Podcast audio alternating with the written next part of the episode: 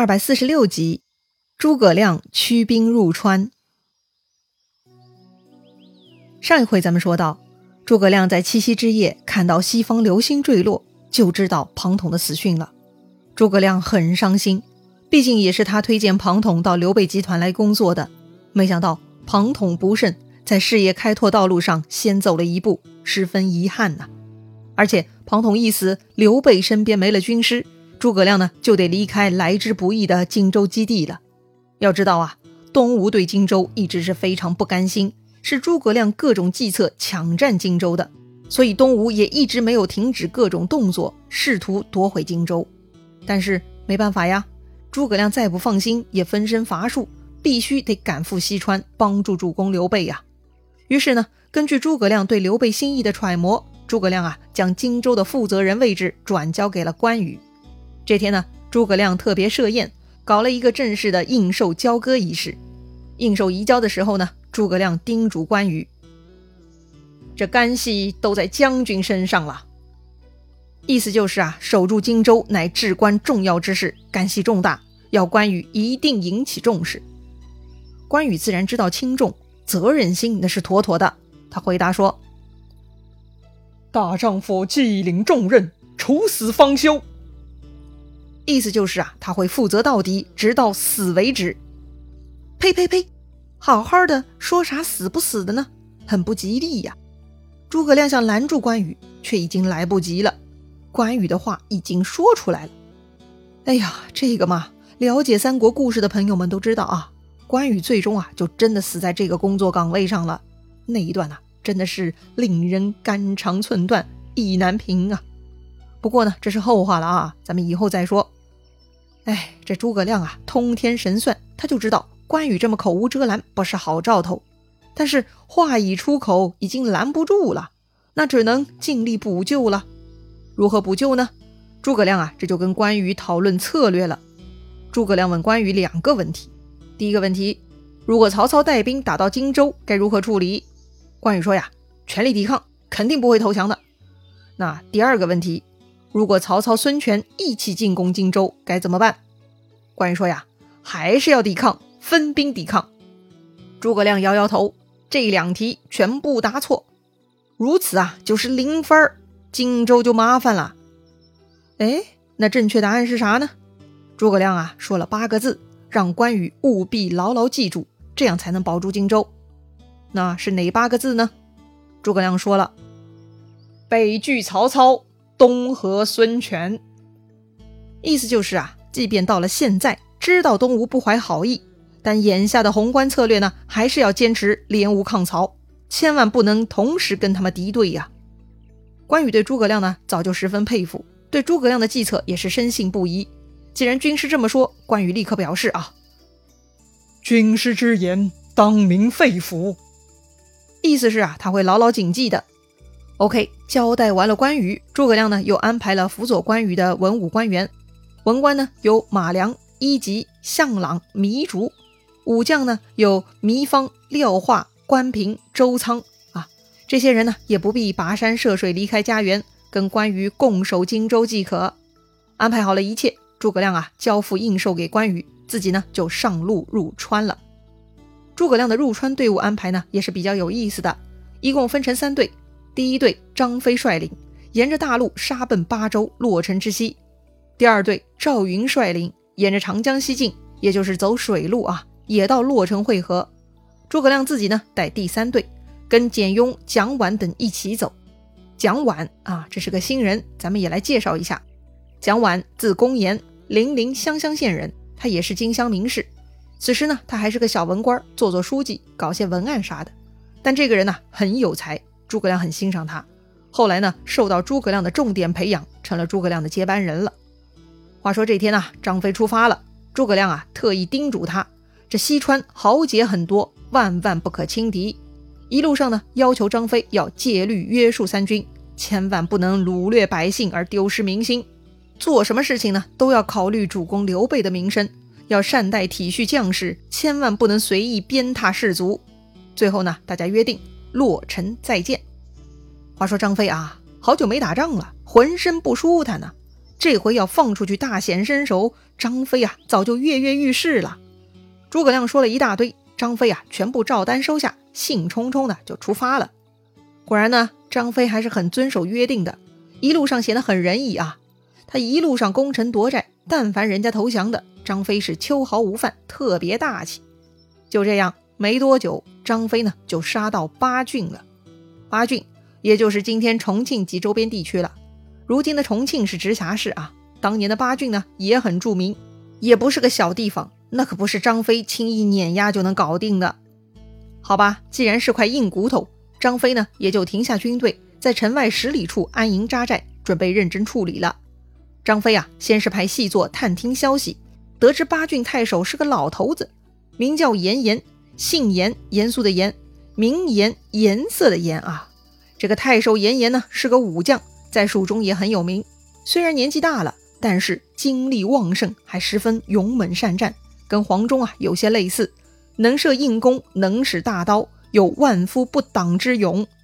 张飞一听啊，哦，是个有武艺在身的老头啊，哼，张飞没把人家放眼里，而是派人入城啊，放话给严颜：老匹夫，若是识相的，就早早投降。回头饶了他满城百姓性命，若是不肯归顺，哼，那就踏平城池，一个不留。根据咱们的读书经验啊，这种老将呢，武艺高强，那都是吃软不吃硬的。张飞如此嚣张恐吓，显然会起反作用的嘛。果然呢，那天张飞派出的使者去见严颜，没多久啊，使者就回来了。但是啊，他的耳朵鼻子都被严颜给下令割掉了。哈，这严颜下手也忒狠了啊！不投降就算了吗？干嘛如此虐待使者呢？哎，这个呀，又怪张飞，又怪那个使者。首先呢，张飞的话本身语气嚣张，开口就骂人家老匹夫，而他这个使者呢，又是个没脑子的，见到严颜，居然照搬了张飞的原话，一字不改。哎，当着严颜的面骂人家老匹夫，哎，真的是活腻歪了的节奏啊！严颜呢，没有当场宰了这个使者，已经算很克制了。严颜呢，让那个使者带话回去给张飞：“张飞匹夫怎敢无礼？严将军不降恶贼！”哎呀，这话把张飞给气死了。这严颜居然骂自己一方是贼，太过分了！贼，今天的主要意思就是偷东西的人啊。而在古代呢，贼主要是指强盗，破坏力很大的坏人。贼嘛，就是严颜对刘备军队的定义了。其实啊，在张飞来之前，严颜呢正准备提兵去涪水关打刘备呢。严颜听说啊，刘璋把刘备搞过来救援西川，抵御张鲁。严颜觉得这就是刘璋的一招臭棋——引虎自卫呀。所谓引虎自卫呢，就是把老虎引进来保护自己啊。后来呢，也变成了成语。比喻啊，企图倚仗恶人，结果呢反受其害的情形了。在严颜看来啊，刘备就是老虎，刘璋把这头老虎引入家中，企图靠老虎来保护自己，不就是自取其害吗？好吧，这个论点并不新鲜啊，几乎是所有西川有识之士的共同认知了。也就是刘璋愚蠢，没有想明白，把刘备给弄进自己的地盘了嘛。严颜听说刘备夺占涪水关，他就火了。也不等刘璋下令，严颜呢就准备自行带兵去教训刘备这个侵略者了。但此时啊，探哨来报说张飞带军杀过来了，于是严颜呢取消了原计划，转头准备对付张飞。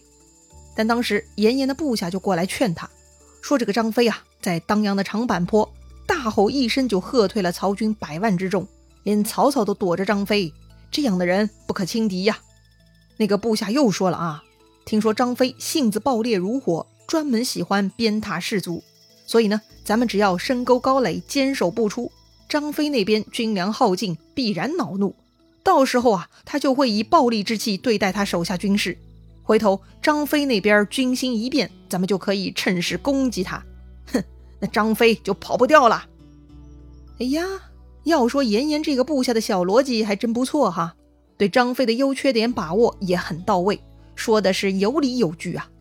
严颜老将呢，并不冲动，手下这么说的有道理，他就听从了。于是就安排军士牢牢守住城防。没想到啊，这天有个外来的军士过来叫门，大喊着要入城见太守。看到对方单枪匹马一个人，严颜自然不怕，就把他放进来了。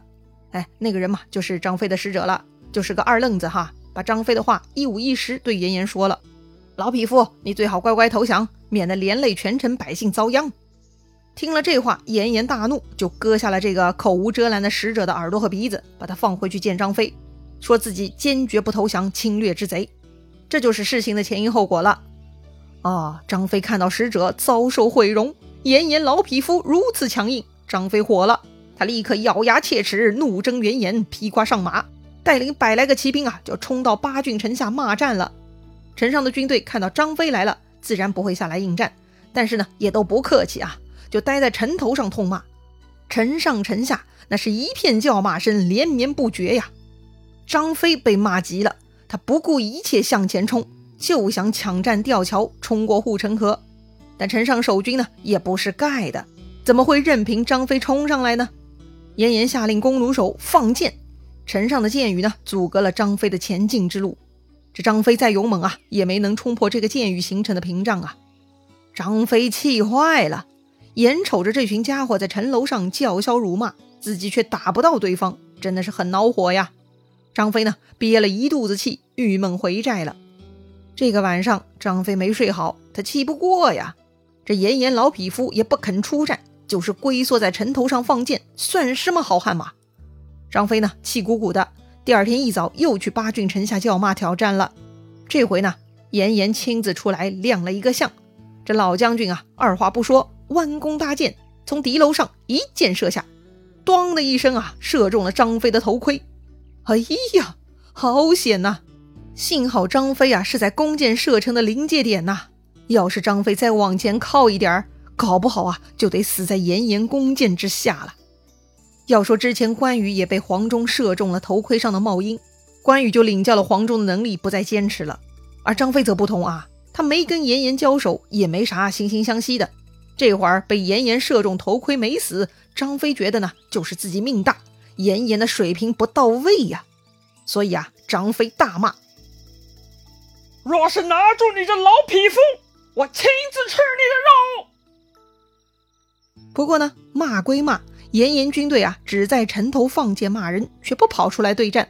张飞啊，也是没辙，忙活了一天，最终呢，又是无功而返。嘿，这回看来张飞是遇上对手了。那张飞会怎么办呢？严颜他们能得逞吗？咱们下回再聊。